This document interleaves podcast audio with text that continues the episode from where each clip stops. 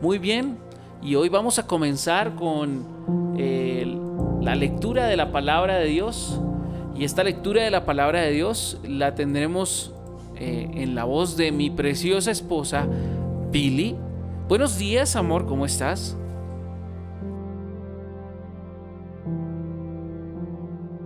Muy buenos días, amor, amada iglesia, querido Brian. Eh, gracias al Señor estoy excelente. Bueno, quiero en esta mañana solamente decirle a nuestra preciosa iglesia, entendida en buscar a Dios en este día, y es que si llevas orando al Señor por algún motivo en especial y desde hace tiempos por algo en especial, quiero decirte que hoy es un día perfecto para que tú puedas descansar en el fiel amor del Señor. Recuerda que Él cuida de ti, recuerda que para Él em, tú eres mucho más importante y vales mucho más que las aves del cielo, Él las cuida, Él las alimenta. Tú vales mucho más que las flores del campo y ni siquiera Salomón con toda su riqueza se vistió tan espléndidamente. Y dice la palabra del Señor que eh, tú vales mucho más para Él. Así que descansa en el Señor, no dejes de orar, no desmayes, siempre hazlo con mucha fe, porque el día menos pensado llegará esa respuesta que has estado esperando y creyendo y por la cual hoy nos unimos a tu favor. Bueno, casi que predico esta mañana, así que vamos a leer juntos para quienes tienen allí su Biblia a la mano el Salmo capítulo 4. Salmo capítulo 4 y dice la palabra del Señor así. Respóndeme cuando clamo a ti. Oh Dios, tú me declaras inocente. Libérame de mis problemas. Ten misericordia de mí y escucha mi oración. ¿Hasta cuándo, señores, arruinarán mi reputación? ¿Hasta cuándo harán acusaciones infundadas contra mí? ¿Hasta cuándo seguirán con sus mentiras? De algo pueden estar seguros. El Señor ha separado para sí a los justos. El Señor me responderá cuando lo llame. Aleluya. Eso es cierto. No pequen al dejar que el enojo los controle reflexionen durante la noche y quédense en silencio. Ofrezcan sacrificios con un espíritu correcto y confíen en el Señor. Muchos dicen, ¿quién nos mostrará tiempos mejores? Haz que tu rostro nos sonría, oh Señor. Me has dado más alegría que los que tienen cosechas abundantes de grano y de vino nuevo en paz me acostaré y dormiré, porque solo tú, oh Señor, me mantendrás a salvo. Muy bien, muchísimas gracias mi amor, qué hermoso salmo, esto es una canción, realmente los salmos son canciones, para quienes no lo sabían. Por favor, ¿podrías leer el libro de Proverbios capítulo 15, versículo 13?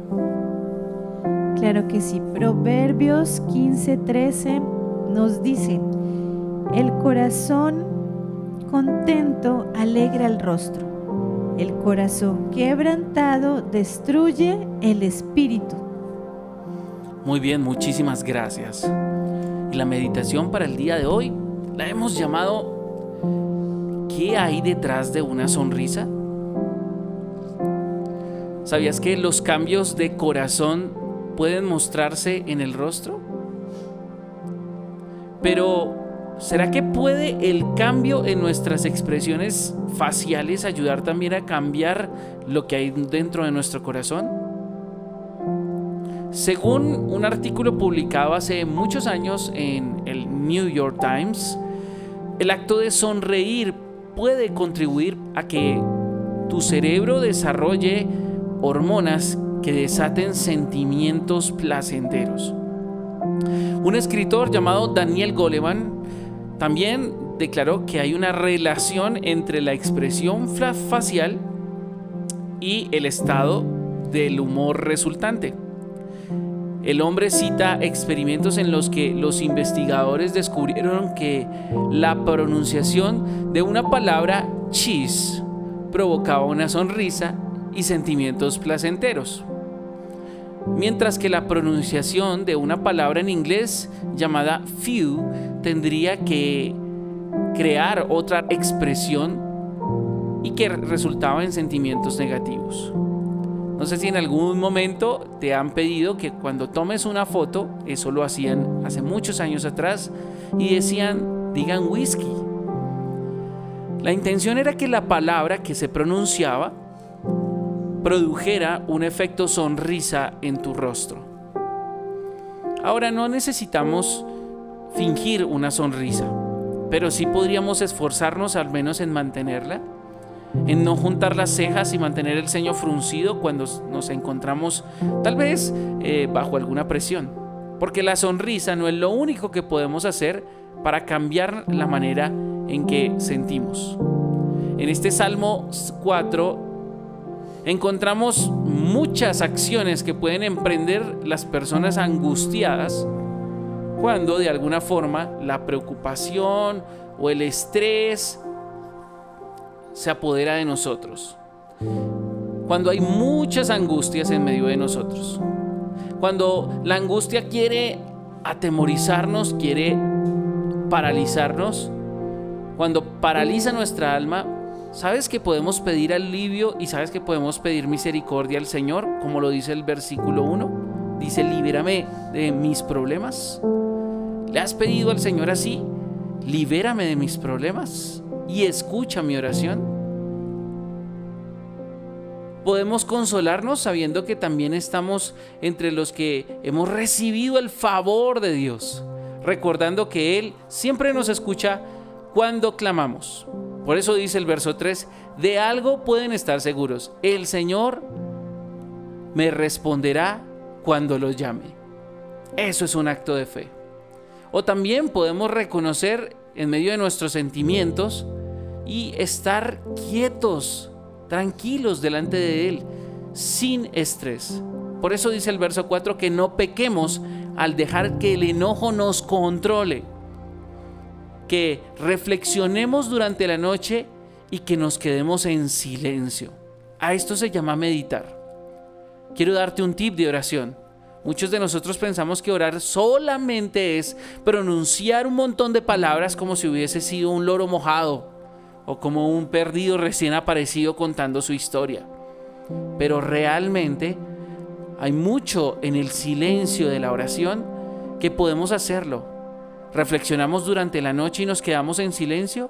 ¿O tenemos la tendencia a dormirnos con el dispositivo como el celular o el computador encendido frente a nuestros ojos hasta que nos vence el sueño. O con el televisor frente a nosotros mirando alguna serie o alguna película o algún programa de televisión hasta que nos quedamos dormidos. De hecho, aquí el versículo 4 hace una relación directa entre el enojo y el descanso. Dice, no pequen al dejar que el enojo los controle. Sientes que de alguna forma como que el mal genio es incontrolable para ti, hagamos un trato. Por los próximos siete días, no te acuestes en la cama sin haber apagado tu dispositivo, tu televisor, al menos 30 minutos antes de ir a dormir.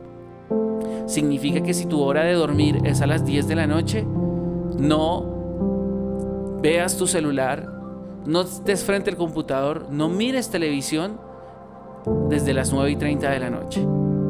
Solamente enfócate en hacer tu ritual de dormir, tal vez en escuchar algo, eso sí, poner música suave, música del espíritu y reflexionar durante la noche justo antes de quedarte dormido. Vas a ver cómo eso cambia tu rostro, vas a ver cómo eso genera nuevas conexiones en tu cerebro y tu tu cuerpo va a responder a esa rutina. Podemos hacer también lo correcto y confiar en el Señor, como dice el versículo 5. Confiar con Él para que Él sea el que nos dé mucha alegría. Por eso dice el verso 7, me has dado más alegría que los que tienen cosechas abundantes de grano y vino nuevo. Esto habla acerca de la gente que tiene riqueza, la gente que acaba de recibir mucho, mucho, mucho sustento. Ahora, ¿cómo te sentirías si el día de hoy recibieras en tu cuenta bancaria 250 mil dólares? ¿Cómo te sentirías? ¿Estarías triste, preocupado, preocupada? Si te consignan 250 mil dólares para que dispongas de ellos, sin duda serían un motivo de alegría para ti. Pero dice la palabra que Él te da más alegría que los que pueden recibir una cosecha de esas en su cuenta bancaria. O podemos reposar en la certidumbre y en la confianza que nos da su paz y seguridad. Por eso el verso 8 dice, en paz me acostaré y dormiré porque solo tú, Señor, me mantendrás a salvo. Puedes dejar tu confianza en Él, por eso es importante mantener esa quietud en la noche antes de dormir. Para que el Padre nos ayude en nuestros momentos más difíciles, para que podamos mirarlo a Él y hallemos en el Señor la paz, hallemos la tranquilidad de nuestro interior, que va a mantener una sonrisa placentera en nuestro rostro todo el día. Mi pensamiento para ti el día de hoy es, si a tu corazón le permite ser tocado por la gracia de Dios, estoy seguro que tu rostro va a cambiar.